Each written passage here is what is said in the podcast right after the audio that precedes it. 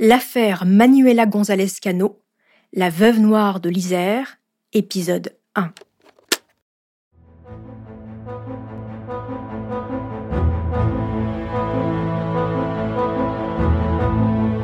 On la surnomme la veuve noire de l'Isère. En 2014, puis en 2016, Manuela González Cano a été condamnée par deux cours d'assises différentes à 30 ans de réclusion criminelle pour le meurtre de son dernier mari, Daniel Cano. Le 31 octobre 2008, l'homme est retrouvé mort, le corps calciné sur le siège arrière de sa voiture dans sa petite commune de l'Isère. Bienvenue dans la saison 7 de Homicide, je suis Caroline Nogueras.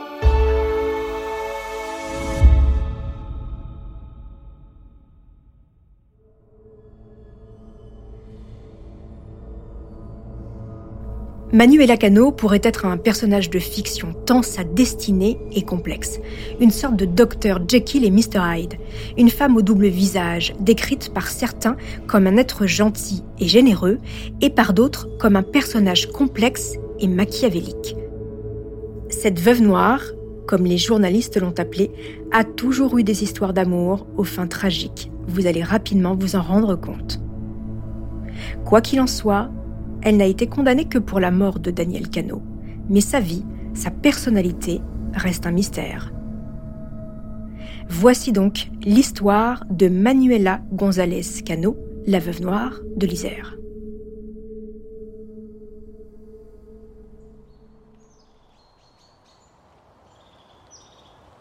Il est à peine 7 heures du matin, ce vendredi 31 octobre 2008 à Villarbonneau, une commune de 7300 habitants près de Grenoble, dans la vallée du Grésivaudan, ou la vallée des bûcherons, comme on la surnomme. La matinée est fraîche et le brouillard persistant. Comme à son habitude, un promeneur longe le champ de maïs à quelques pas de la voie ferrée. Mais ce matin, il y a comme une odeur étrange qui flotte dans l'air. Une odeur de brûlé. Le promeneur regarde un peu partout, mais il n'y a pas de feu alentour. Et puis cette odeur, c'est un peu comme si on avait brûlé du plastique. En poursuivant son chemin, il découvre une voiture calcinée. Pas seulement brûlée, mais complètement détruite. Le feu est éteint depuis un moment déjà. Il prévient immédiatement les gendarmes qui arrivent aussitôt. En faisant le tour du véhicule, les enquêteurs découvrent l'horreur. Sur la banquette arrière, un corps, enfin ce qu'il en reste, c'est celui d'un homme, mais il n'a plus de bras ni de jambes. La victime est méconnaissable.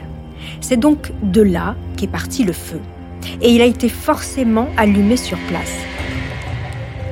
Pourtant, il n'y a aucune trace de bidon d'essence, ni d'allumettes, ni même de briquet.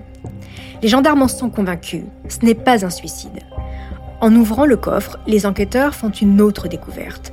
Un chien est lui aussi mort, calciné. La voiture, une Citroën Xantia, est à peine reconnaissable. Dans l'habitacle, il n'y a aucun effet personnel. Pas de papier d'identité, ni même la clé de contact. Mais la plaque d'immatriculation est toujours partiellement lisible. L'identification est donc rapide, il s'agirait du véhicule de Daniel Cano. Cela pourrait correspondre. Il est domicilié à une centaine de mètres seulement de là.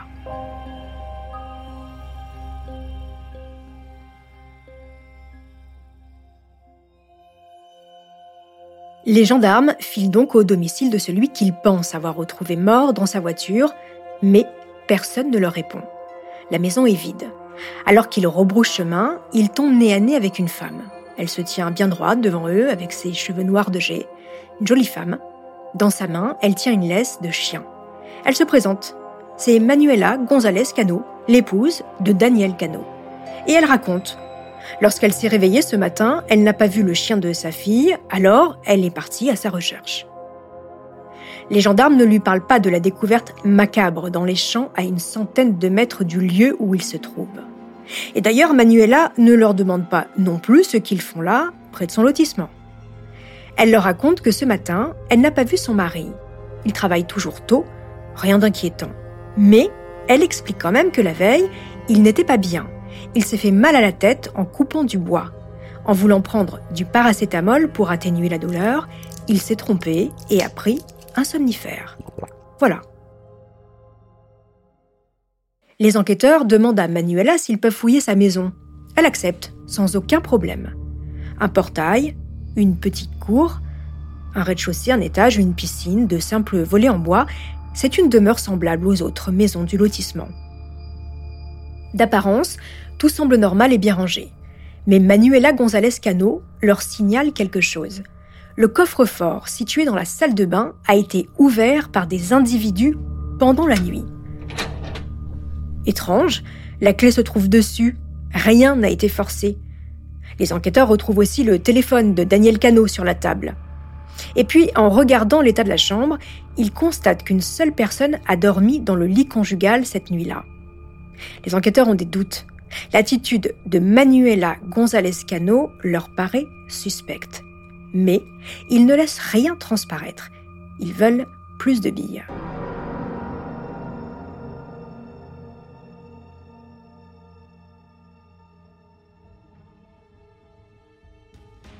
Quelques jours plus tard, les tests ADN confirment ce qu'ils pensaient. C'est bien Daniel Cano qui est décédé dans sa voiture. Quant au rapport d'autopsie, il révèle la présence de psychotropes dans son sang. Mais impossible de savoir la quantité qu'il a ingurgité. Au domicile des Cano, des ordonnances de somnifères et d'anxiolytiques sont retrouvées au nom de madame. Monsieur Cano, lui, est seulement suivi pour son hypertension. La découverte du corps a été faite au petit matin, mais une voisine révèle avoir entendu une détonation vers minuit 45. Cela pourrait-il correspondre à l'explosion de la voiture liée à l'incendie? Car le bruit fait penser à une explosion de pneus. Les enquêteurs retracent alors la dernière journée de Daniel Cano. Jeudi 30 octobre, le couple s'est rendu chez les parents de Manuela González à la mode d'Aveillan, à une heure de route en voiture. Apparemment, Daniel ne se sentait pas bien. Alors, sa femme a pris le volant.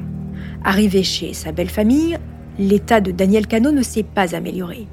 Dans l'émission Crime et Châtiment, présentée par Christophe Ondelat sur France 3 en 2016, la sœur de Manuela, Francisca Lanvin, se rappelle de ce moment. Daniel était allongé sur le lit de mes parents parce qu'il se sentait pas bien. Moi, j'ai commencé à manger euh, à table et euh, Daniel est sorti. Il est venu s'asseoir en face de moi. Et c'est de là que j'ai vu qu'il avait une coupure à la tête et je lui ai demandé euh, qu'est-ce qu'il avait fait. Et il m'a dit, ben, c'est en coupant du bois, je me suis donné un coup. Il a demandé un verre d'eau, on lui a donné un verre d'eau et un, un doliprane. Et après, ils sont partis. Au retour, Manuela González Cano prend à nouveau le volant. Son mari s'installe assis sur le siège arrière, dans la même position que celle dans laquelle il a été retrouvé mort, calciné quelques heures plus tard. Quant au reste de la soirée, Manuela leur raconte la passion de son mari pour les oiseaux exotiques, dont des pinsons d'Australie, une espèce très rare qu'il élève chez lui. D'après son épouse, il se sentait toujours mal, de retour à Villarbonneau, mais il devait livrer des oiseaux à un collectionneur. Le couple se serait disputé, Manuela refusant qu'il parte aussi mal en point. Mais Daniel serait quand même parti. Est-ce son ultime sortie avant sa mort? L'hypothèse n'est pas vérifiée. Les gendarmes contactent alors les personnes à qui Daniel aurait pu livrer les oiseaux, ainsi qu'à ses amis tous sont formels, Daniel n'aurait jamais mis en danger les oiseaux exotiques qu'il aimait tant et pris la route en étant malade. Mais ce n'est pas la seule découverte. Daniel Cano est chaudronnier. En contactant l'entreprise où il travaille, son chef leur apprend qu'il n'a pas été vu à l'usine depuis mardi soir. Ni le mercredi, ni le jeudi donc. Et il n'a prévenu personne. Ce n'est pas dans ses habitudes. Une chose est sûre, L'incendie de la voiture n'est pas accidentel, mais volontaire. Une voiture ne prend pas feu toute seule en bordure de champ avec une personne assise à l'arrière, sans aucune trace de clé de contact ou d'objet personnel. Mais Manuela González Cano n'est pas de cet avis. Elle explique aux enquêteurs que son mari était dépressif depuis la mort de sa mère quelques semaines plus tôt. Il lui piquait même ses somnifères car il était devenu insomniaque. Selon elle, son époux s'est tout simplement suicidé. Mais les enquêteurs ont du mal à croire à cette hypothèse. Le problème, c'est qu'ils n'ont pas de témoins pour expliquer les dernières heures de Daniel Cano. Manuela González Cano est directement placée en garde à vue le jour même de la découverte du corps de Daniel Cano, le 31 octobre 2008.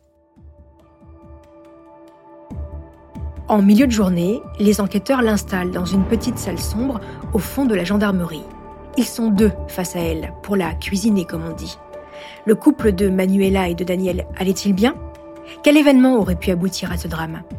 Manuela semble comme absente. Les enquêteurs insistent. Ils lui posent les mêmes questions que le matin, mais ses réponses sont vagues. Puis, Manuela change d'attitude. Elle se renferme et ne semble plus supporter l'interrogatoire. Elle est placée en hôpital psychiatrique. Elle y restera pendant deux semaines. Pour l'heure, Manuela González Cano, dernière personne à avoir vu vivant Daniel Cano, est le suspect numéro 1 pour les enquêteurs. Mais pour en savoir plus, ils vont devoir fouiller dans la vie de cette femme. Qui est Manuela Cano? Les enquêteurs vont aller de surprise en surprise.